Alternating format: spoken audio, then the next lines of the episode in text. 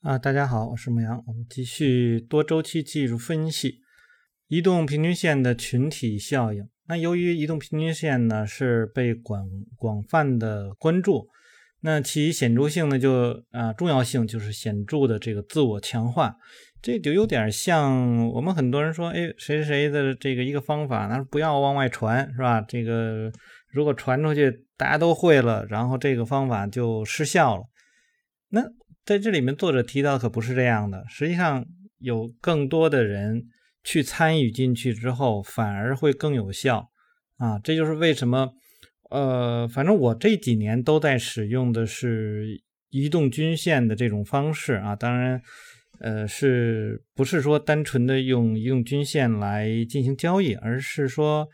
啊，它就是给了我们一个呃模板吧，就是我们要把所选的股票按照它的这种方式啊，这个这个做出来啊，比如说多头的啊，这个均线的方式，那我们只做这种啊强势的成长股啊的这种方式，呃，还可以。啊，那么当然了，前面我也提到过啊，今天读书二零二一年的七月二十八日，前面我也说过啊，这个这个市场呢是前面从二零一八年年底啊，一直到这个这这前面一段时间，这都属于是呃一个经济周期的这种上升期，从复苏到上升到过热啊。那么最近我还在在看啊，那么前面大家如果听我读书，已经应该能知道。呃，我对于当前可能是过热的末期啊，那也可能会这几天可能会就转为了呃这个衰退的初期啊，这个是是是基本现在目前是这样一个判断，但还缺一些因素，但是从市场的反应啊看出来是这样的啊，这个，但是就说。在之前的这种情况下，那么这就是这种思路，我也和很多人分享过，而且也很多人也认同。那没有没有看到它失效啊，所以不在意说啊某种方法，然后传给了更多人，它就失效了。那在这里面，我们实际上应该强调的是，当你的这个重要性然后显著的时候，它是一种自我强化，那么它会更有效的啊，会更多人去用的话，有人说啊反的这个有人反做。那你可以举一些例子，我们看看这些反的例子是不是真的是像你说那样有效？呃，就像经济周期一样，那我们知道非常多的这个大的资金，他们都在学习这种方法。呃，从中国 A 股啊，这个有 A 股以后啊，一直到现在，反正我往前倒了差不多二十多年。啊，这个市场，中国的市场是按照这经济周期来运行的啊。那么我学肯定是有人来告诉我啊，是吧？那么或者说我们从书上去学到了这些，我们没有看到，呃，因为这种东西被传出来了以后，然后它失效了，反而它是更强了啊。否则的话，这个我现在读书，我肯定我不敢去说啊，这个就是这个市场已经变得有一些问题了。啊，那我肯定会觉得，哎，是不是还要可以抄底呀？那我现在我不会，我要我等，啊，等待这个这个周期它重新对对于市场有利的时候，那么那个时候再考虑去呃去去参与，就像二零一八年年底、二零一九年初的时候那样，我们会有很有信心的去去做。那所以大家要要知道，就是当你的交易模式是聪明钱他们所掌握的那种模式的话，那。嗯，这个就比较容易呃赚钱，或者说你容易这个做到那个市场当中的那个趋势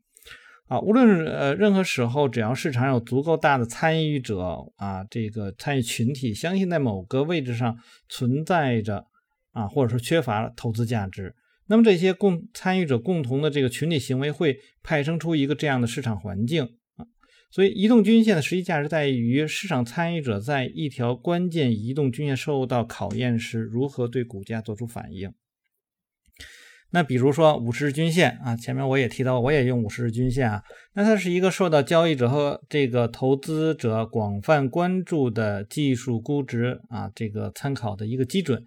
因此往往成为上升趋势中的支撑位或者下降趋势当中的阻力位。那通常情况下呢，股价的走势呢位于啊上扬中的五十日均线上方，应该被认为是牛市的特征。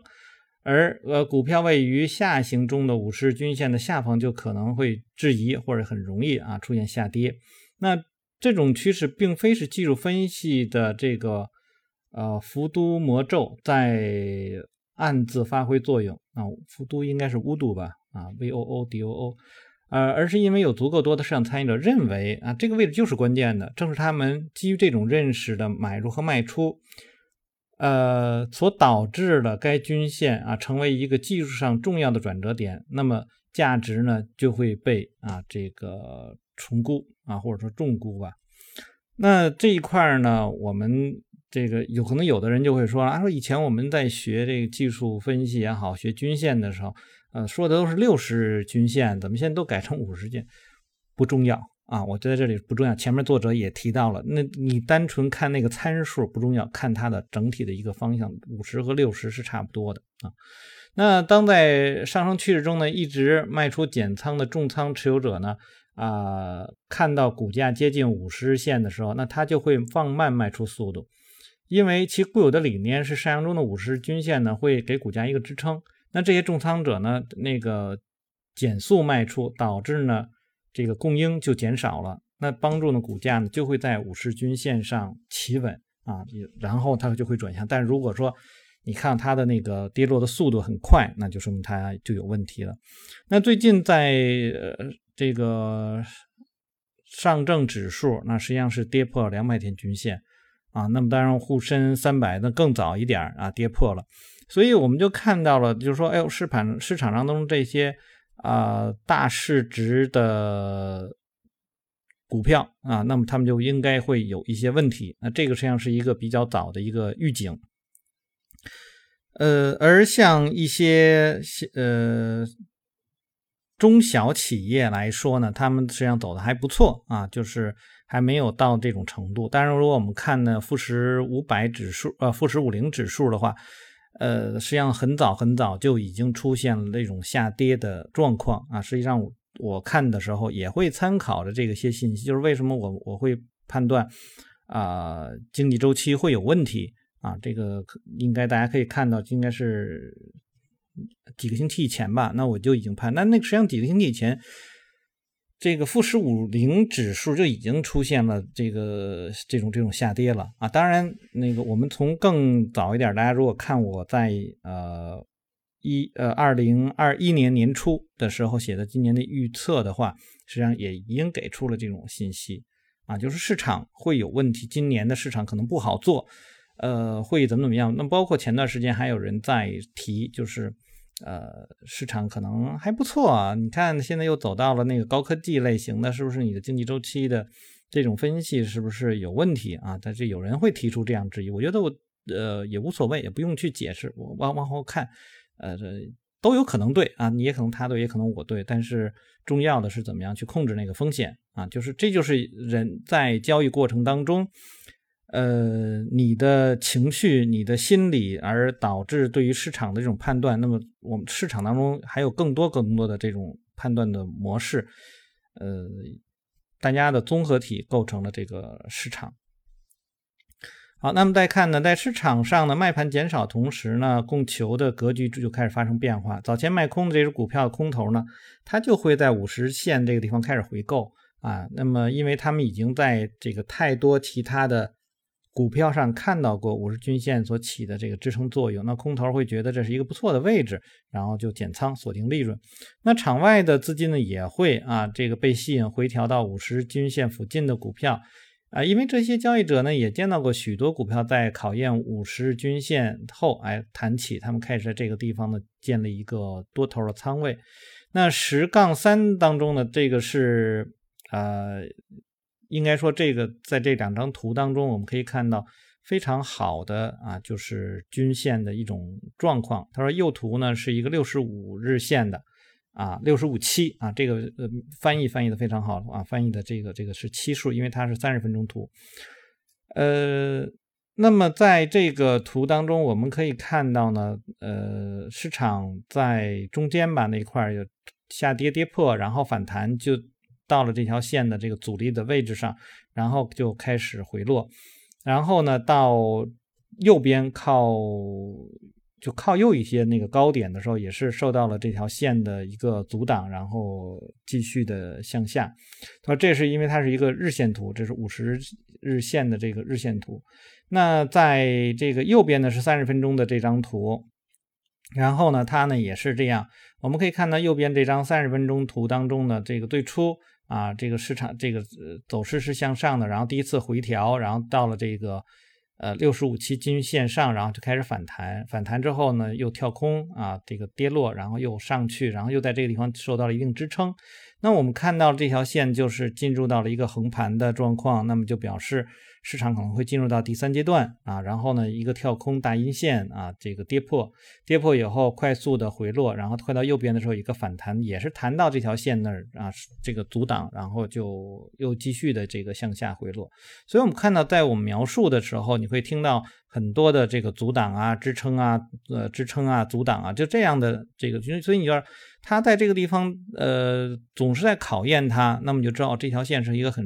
很有用，但是为什么会有用呢？那也就是啊，这个群体的这种思路，就是它的一种自我强化，大家都会认为它有用，然后就会在那个地方去做啊。就是刚才我们所说，所以，呃，我好多人之前也在问我说，哎，你读这么多的书，然后好，包括里面讲了好多自己的这种看法，呃，把这些东西都透露出去，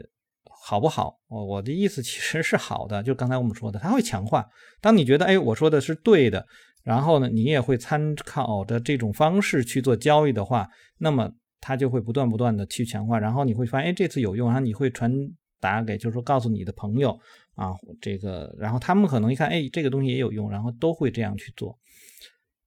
呃，那么有人会说，在某些时候他们没有用，或者说在那个地方，哎，我参考那个位置上，然后去做了，然后亏损了怎么办？啊，止损啊，就就这一条止损。那么，我们不是说用一条均线就能够在市场当中交易，而是说那个位置我们可以去预判一下，那个位置可能会有一些资金的变化，然后呢，你的量价的分析就在那个地方，呃，用到了，以及后期的一些啊这个量价的一个反应，那么它就能够告诉你这条线到底有没有用啊，而我们并不太在意到具体是五十七均线还是。四十九期均线还是五十一期均线，或者再大一点的话，你是啊三十七均线还是六十七均线，这个都不是特别的重要啊。大家一定要记住，均线只是帮助，只是告诉我们当下的这个市场的一个状况。那么，呃，会有一些价格到这个位置的时候，那么它也可能有一定的获利空间了，所以它才会呃采取一些某些行动啊。好，那对于上述市场参与者来说，五十均线呢是建立在啊这一位置上这个投资价值的认知基础上，但也是这些参与者的集体带来了供求关系的变化，从而导致其啊后的这种回升。我们要研究其他时间周期的移动均线的背后的市场的这种心理也是一样的。那从某种意义上来说呢，这个均线呢引发了市场参与者的巴甫洛夫式的反应。他们的这个先人之见啊，就是把均线看作是支撑或者是阻挡啊。巴甫洛夫那个应该我我印象应该是狗的那个吧，就是狗吃东西的那个那个条件反射啊什么之类的这种啊，所以它是一个呃，就是就应该是这样，因为底下解释的话就是核心思想就是条件反射。那寻找时机的工具很可能不是。那就其本身而言呢，这个移动均线并不是助你寻找市场时机很好的工具。呃，交易者使用移动均线的适当方法，并不是把均线啊作为进行操作的基础，而是呢，当股价接近均线时，更加密切的关注市场啊。这个实际上刚才我花了好多时间啊，重复了很多次啊，就是要说这句话。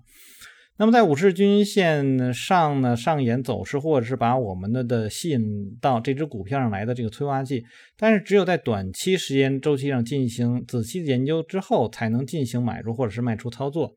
选择短线时间周期可以放大我们对这场正在。五十日移动均线上展开的争夺的分析，在长期均线上的走势把我们吸引到这只股票上来的因素，但是低风险的介入点呢，来自短线啊时间周期上对该股竞价过程进一步深入分析，只有价格才能告诉我们何时应该进行买卖。把均线啊仅仅是当做吸引我们关注某个价格位置的条件反射点，它只是告诉我们供求动态关系有可能会发生转换。这里面重要的一个词呢，并不是那其他，是有可能啊，就是我们知道在那些位置上有是有可能会发生一些变化，这是因为人的这种心理因素啊，但是它是不是真的发生变化，不知道。观察啊，可以在更小的实验结构里面去观察，或者更小的这个这个走势上这种去观察。趋势是你的朋友，无论你选择哪个时间周期进行交易，或者是分析价格走势，你都要选择最小阻力通道的方向。而移动均线指向的方向呢，就是你能够迅速判断出来的那个方向。上扬的趋势线表示正向这个价格走势，而下行的呢，就是净卖出的结果。在这个股票的长期。移动均线上方牛市在每个时间周期都主导着竞价的过程。那只要关键的移动均线啊处于上扬之中呢，选股时呢，这只股票就应该啊这个无对推定来对待。熊市呢是处于下行的移动均线下方。当股票的长期移动均线处于下行的时候呢，那你就要有对等这个定论啊，就是有有有对推论来去看了。那么接下来他是看到的是。呃，几个周期上的均线啊，那么呃是是是怎么样去表达？你可以把这个公式，就是这个这个这些数数字，其实并不是很重要，反正你大概看一下它的比例关系啊什么之类就可以了。那我们这会儿就不这个更多的去读了。那注意呢，关键移动均线的方向比收盘价位于它上方还是下方呢更为重要啊，这个是要注意注意的一点啊。呃，单纯的一根 K 线的收盘价啊，它并不是很重要的，你要看它的那个位置啊，然后这些阶段的关系啊。之前我在读书的时候也提到过，呃，我们看的可能不是一个短期的，我说经常啊说有一些人呃在我的那个群里头，然后呢说让我分析。呃，某某个股票，然后就就截图十根 K 线，然后说，哎，来吧，那个这这这分析吧。然后我一般都是告诉他们，这没法分析啊，这这个因为什么呢？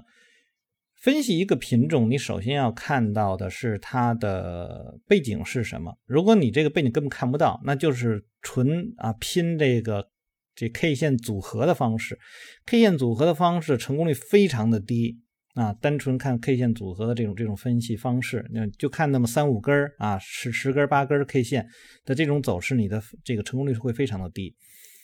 呃，我们的交易不是在这样建立在这样的一个一种方式上的啊，这个大家要记住了，就是你首先要看去背景，然后再看你的位置啊，你的位置上，然后啊，它是会是一个什么样的一个价格的反应，然后你能投入多少资金啊？而且呢，我们也说了这个。错是经常错，在做一次交易过程当中，是吧？错太普遍了啊！就是说说一下，就前两天我对于这个整个市场分析，我当时在我群里头还画了一张图，我说我对未来走势的一个预测，那这个整体是一个向下的，但是比最近的这个股市的这个跌幅要小得多。我我我我会考虑呢，可能是在一个。呃，短期的一个交易通道里面的一个下沿，它可能会有一个小反弹，然后结果打到一个比较大的这个区间的这个下沿。最近这几天就是上上周、上上周，然后我做做的一个一个预期。然后群里就会有人，那我估计他就跟我说，你估估计你这个会打脸啊。结果现在看来呢，应该他被打脸。所以，但是也没有什么，都是很正常的啊。那你我如果说对于我自己来讲呢？呃，从严格意义上来讲，我分析也不对啊。我虽然是分析的方向对，但是呢，我分析的幅度要远比最近这几天的价格的波动要小得多。当然，这个我们也是知道，做预测很难能够去做到那么准，时间呐、幅度啊，你那那个就是神仙了。呃，我们只有我只能有一个初步的一个预判啊，市场的这个大致的方向。那至于在这个过程当中，你要怎么样去处理？看目前的这个走势啊，包括这两天，呃，我我对于很多人来说，我都跟他们说呢，就是不知道你们大家如果看到我的那个微信里面，我也这样去写的，不建议大家在这个时候开始，就是再继续的买股票或者抄底，等一等，等一等，看市场会有这样的一种机会，告诉你市场会不会啊继续的向上，或者说进入到一个真正的一个呃幅度比较大的一个反弹当中。那我们现在目前看到的呢，是下跌的过程当中，成交量依然很大，那表示呢，这个供应依然是很强的。所以它即便说啊，有一些股票，或者有一些这个指数，它比如它跌到了五十日均线，或者跌到两百天均线，在这种状况下都不值得我们去搏一个反弹啊。那么你要等到啊，我我们。经经常说的啊，供应要有看到它真正的匮乏了，你才能够去做，这就是分析的过程，就是利用均线，然后利用这个成交量啊、价格啊来去判断，关键的还依然是价格。好，我们来看这个作者继续下面怎么写，他说呢，呃，刚才说了啊，这个。均线的方向呢，比收盘价啊这个重要。那对于不明就里的空头卖方，一个常见的陷阱就是在一条关键移动均线下方收盘的最初几个日里就建立空头仓位。但是只要移动均线的趋势依然是向上的，不确定之下的比较优势依然啊应该倾向于多头买方的这边啊。同样，呃，常见的是新手多头买方在这个股价上穿一条。呃，仍处于下行中的关键移动均线时，感到啊激动不已。这样的反弹呢，通常会失败，直到关键移动均线的走势变得平缓，或者是开始上扬。我们在前面所读过的《笑牛熊》里面，作者就一直在强调这一点：三十周均线下跌的过程当中，不要有什么买包，不管它的成交量是不是在放量，不管它的相对强度是不是够强等啊，因为那不是第一阶段。你一定要在第一阶段的末期再去考虑。那么第一阶段的末期就是三十周均线变水平，是吧？或者说它起码是倾斜的角度不那么呃太太大了啊，就向下的倾斜角度不那么大了，起码看到它应该是一个平缓的。然后价格出现了上升，然后相对强度变强，然后成交量出现了巨幅的这个量，才能表示这只股票它有资金的真正的去介入。那至于是什么原因，我们不用去管，我们只知道在这个时候有资金在这里面去做了，那么你再去跟随它。当然，如果这个股票又符合了这个经济周期的，那么这个通常会有较大的一个升幅啊，可能百分之三十四十五十翻翻倍都是有可能的。而你承担的风险呢，可能只有百分之十啊，这这就是交易，就是你错了，我就亏这一点那如果我对了，那么会很会这个有一个很大的一个幅度，那我就用我的资金来去控制。如果比如说我的呃这个里面是有百分之十的这个风险，那我这个进百分之十，那就我就承担百分之一的风险。那如果说这个对了啊，那么我这个百分之十就能给我的总资金啊，可能带来。百分之三十、百分之四十或者百分之十的啊，不是应该说百分之三啊、百分之四、百分之十的这样的利润，那就够了。那如果我每一只股票都是这样的话，那如果我是满仓都如果都能做到这一点的话，那哦，这个未来的一段时间呢，肯定就是获利非常的丰厚了啊。这个是就是交易就总是这样，这有时候说起来可能很简单，我们都是一直在重复这样的话啊，不断不断的去去重复。好，业余通业余选手通常是通过分析移动均线来啊寻找字面意义上的进出或退出的这个价位。呃，更有经验的交易者是通过分析移动均线来帮助自己确定市场心态正在发生的转变，以便预测低风险高收益的交易机会。如果一个技术性事件，比如说连续啊几期啊突破一条关键的移动均线，那表现的太过明显的话，叫注意，这也许是市场最残忍的偏好之一啊！借以此呢套住啊很大一群站在错误一边的业余选手。无论在哪一个时间周期上，市场的周期性结构都将使得移动均线看起来像是彩虹的状况啊。当股价与移动均线啊结合起来观察的时候，你将注意到在股价和各种移动均线之间存在特定的关系。正是股价和移动均线之间的相互关联，使你可以清晰的。和客观的把一只股票所位于的阶段进行归类、识别和衡量，在给定时间周期上存在的多重这个趋势，可以让人更透彻的去了解走势。从这样的分析中建立的信心呢，将会是最小化情绪因素干扰决策过程的可能啊。所以这个是我们知道的这个这个一个一个很重要的一个概念嘛。啊，他说我在下面呢是一个时间阶段上去观察三条不同的移动均线。那但是有时呢也会添加第四条作为长期趋势的最终的确认。为了使我的趋势分析在不同的时间周期上保持一致，那我就用不同的颜色来表示这个：红色是短期，蓝色呢是这个中期，绿色呢是长期。那么在这张图呢，那你看到的就是彩虹的啊样子。当然我呢，我自己做的这个彩虹线呢，是一组一组一组啊，就短期组、中期组、长期组，然后呢去表达的这个市场呢。那么因为它把它都填满了，那么这样的话，单纯的 K 线的呃影响呢就不是很大。而且呢，呃，我比较喜欢实际上是把这些组，就是均线的组啊。是放到副图上，而不是放在主图跟它叠加，因为主图叠加之后，那个 K 线就会被干扰啊。我我更愿意说，哎，我先第一眼先去看一下那个均线的具体的状况，然后把我的注意力就放到 K 线上啊。K 线就是单纯的看量价的这种关系啊，这个是一种习惯吧。好，那么来看它在这个上面它是怎么说的啊？他说这个图当中呢，突出显示股价和移动均线之间的关系，而移除了所有。对价位和时间的标注，下面的描述的二者之间的关系存在于表上十点四中所有移动均线。请注意，并非所有的股价图看起来都像上图一样对称。那么这其中的技巧就是寻找那些能够发出清晰信号的股票，避免趋势性并不如此清晰的股票。那么我们看到的那些，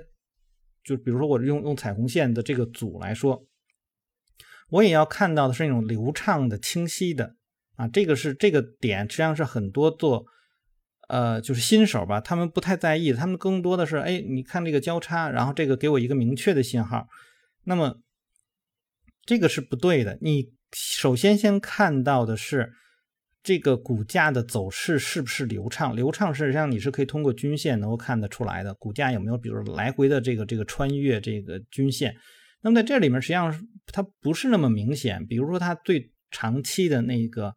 呃，那条那条绿色的均线，当然我大家可能看到都是黑白图了，就是你看到的这个，实际上它价格在下跌的时候，基本上是没有对它进行触及的，而在尾部尾尾端的时候触及了以后，然后就开始上穿了，所以这条均线是非常有效的，或者说它很关键。而那么在这个上升的过程当中，那么多次的这个回落到这条均线上，然后就进入一个反弹的状况。那么这条均线包括在后面下跌的第一次下跌跌破的时候，它均线依然是在向上的，所以那个下跌跌破了以后，那么你依然可能倾向于我还是要去做多的，直到最后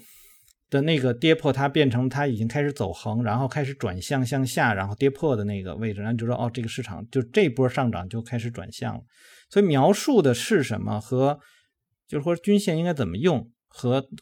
这个大家去。看到的时候，就是呃一些具体的这种信息来讲，可能不一样啊。那么首先先看的是流畅度，或者说我们说趋势的稳定性是不是够好。那么在够好的稳定性的这个趋势当中去使用均线，如果你看起来它就来回的都是啊均线相互之间也是来回的穿越，那你很难能够说说什么时候这个穿越是有效的，或者说穿越是危险的啊。好，那么短期均线呢？他说总是啊和价格贴的比较近啊，因为这个计算关系就是这样的。换句话说呢，它是对价格最敏感的，因此呢，你可以把短期均线认为是啊这个快速的一种反应，中期的这种变动呢是排在第二，长期的比较慢的。那么接下来他说，哎，我们来看看这个价格或者均线之间的关系啊。那么这种关系呢是存在各个市场和经济周期当中的。那么第一呢是一的那个位置的应该是吧？这个他说呢，创出了更低的高点和更低的低点之后呢，股价开始在下行均线下方进入盘整。注意这时呢，红色的短期均线位于蓝色的中期均线下方啊，后者呢是位于这个绿色的这个长期的下方，并且所有的均线都处在下行之中。那么这个时候你就确认了这个市场呢是处在阶段四。那么，随着股价继续走低，反弹在短期和中期的移动均线附近，然后遭到了这个卖压。第三呢，股价跌幅较深啊，反弹呢就是比较差了。那么因此呢，是空头卖方抢着回购平仓锁定利润。那么新的资金呢也被这种折扣价来吸引了。然后呢，第四呢是短期均线上穿中期均线，表明呢这个股价和这个中期的呃。这个这个趋势的一种冲突，这样的不确定经常发生在股价寻求支撑的时候。那么你知道，当冲突的时候，你就知道哦这它可能要走入一个横盘呐，或者一个交易区间当中，然后你去分析这个交易区间啊。那么，呃，学习微客户方法的人呢，就知道哦我在这个地方我要去分析它到底是吸筹啊，还是派发啊。呃，他说它呢显示在不同时间结构的一些参与者对于价值的一种评估的不统一。但只要长期均线仍然是下行，那么你就要对反弹持有这个怀疑的目光。此时呢，股票是进入到第一阶段的蓄势啊，你就应该避免啊无明显趋势的一种行情。那么第五呢，就是呃股价创新低后啊低点抬高后呢，创出了一个新高，然后这个时候你就知道了，短期在均。中期的这个上方，然后后者呢被拉升到长期均线的这个上方，所以都指向了多头，所以这个时候你就知道哦，这个市场进入到第二阶段了。因此呢，这个股票就是当它呈现出短期大于中期大于长期这种多头排列的时候，一个健康的趋势就形成了。所以大家可以在你的选股的时候，就可以先用这样的一个方式，就是你可以设定啊三条均线，然后啊或者四条均线。那我上上一次读书的时候，我也提到我用几期均线，大家可以去用。然后呢，你看到它是否呈现了多头和空头？当然，有的时候过短的那个来讲呢，呃，差一点无所谓啊。我觉得更多的是一个中期和长期，它一定是要。保证是一个多头的状况，那么在这种状况下，你去先去选出一些股票，然后再去看短期的一些变化，它处在的位置是不是说它是一个上升趋势的横盘，还是一个上升趋势的延续，然后你就能够去做一个这个这个判定了。所以这样的话是很快能够在四千多只股票里面就找到你的那个标的的。那么在接下来呢，就是。第六第六点了，那股价对处在上扬中的短期的均线啊，找到了一个支撑之后的回调变得更深，往往呢在更长期的均线来获得买盘的支撑。短期呃下穿第七条啊，短期下穿中期，表明三个趋势又出现了一些冲突啊。只要长期是处在上扬的的话，那么你就应该是倾向于多头。呃，第八呢是恢复啊，并且创出了这个这个新高啊，确认多头，并未失去对长期趋势的这种控制权。那么第九呢，是在高位进行了一深度的回调，然后幅度加大了，然后他们就又进行了一个矛盾的状况，然后相互来说呢，又是交织在一起。总的来看来就是犹豫不决。那么这个时候你就知道它可能处在第三期了。那么当股价进入到一个更低的低点的时候，就确认了第三期了。然后下行的是穿越了这个中期均线，然后呢又穿越了长期均线，就知道它已经进入到第四阶段，就是下跌了。这就回到了这个之前的那个状况。呃，此时呢，你很可能啊正在看着啊刚才参考的股价图来确定各个周期都应该啊使用哪几条这个移动均线。请记住，移动均线仅是一个与股价走势作为对比的参照系，而不应该看作是个交易系统，并不存在一条任何时候都有效的魔法移动均线。然而，在各个时间周期上，确实有能够准确一致的代表短期、中期、长期的移动均线。那么这些均线主要价值来自于它是市场所关注的啊，这样的一个事实。那这也使得他们在参照期中当中的这个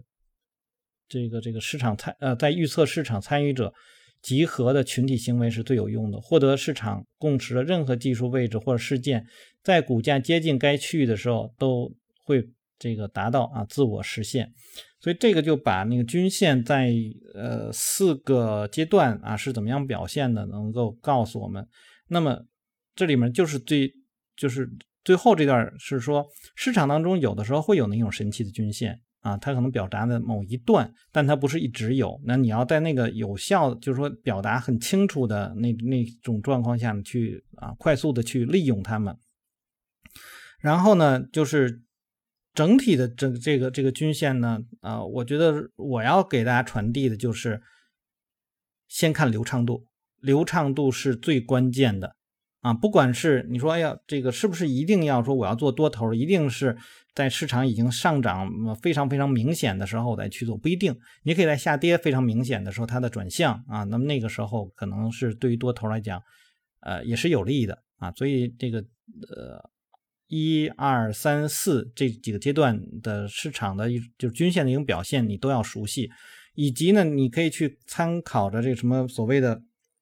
格兰威八大法则。那你要知道这些位置应该是什么样的，你怎么样去处理或者怎么样去进行交易啊？呃，所以流畅度啊就可以是作为选择品种的一个标准。然后它的方向是你来描述这个市场当中的一个背景的一个重要的一个点啊，呃，均线呢只是作为参考一个参考系，它并不能够告诉我们具体的这种择时的这个地方啊，所以你不要都用这个就是这种方式来进行交易。所以更看重的是那些长期的方向啊，这个是能够给你带来就是就是所以我们对我来说就是一种预测的这个方向的一种方式吧。呃，长期均线的方向呢，是我们更加要呃参考的一个方向。短期的那些快速的那种走势，它如果说是和这个长期有逆向的，那么你要呃。这个这个看那些在那个时候去看量价的关系啊，如果量价的关系是出现了和你呃多头这个这个就应该说这个长期均线的那个方向相反的时候，那么就要提高警惕，要多谨慎，是不是要减仓或者是怎么样？那如果说它是和你的长期的那个方向是一致的，那么你不用太在意，那么你该就是比如可以继续的等着。或者说你已经进场了，去继续的去去去持有它，那都都可以好，那我们就先读到这儿。大家如果喜欢我读书的话，希望订阅、分享、按赞以及关注牧羊交易。有什么要聊的，也可以在下面留言。我们下次再见。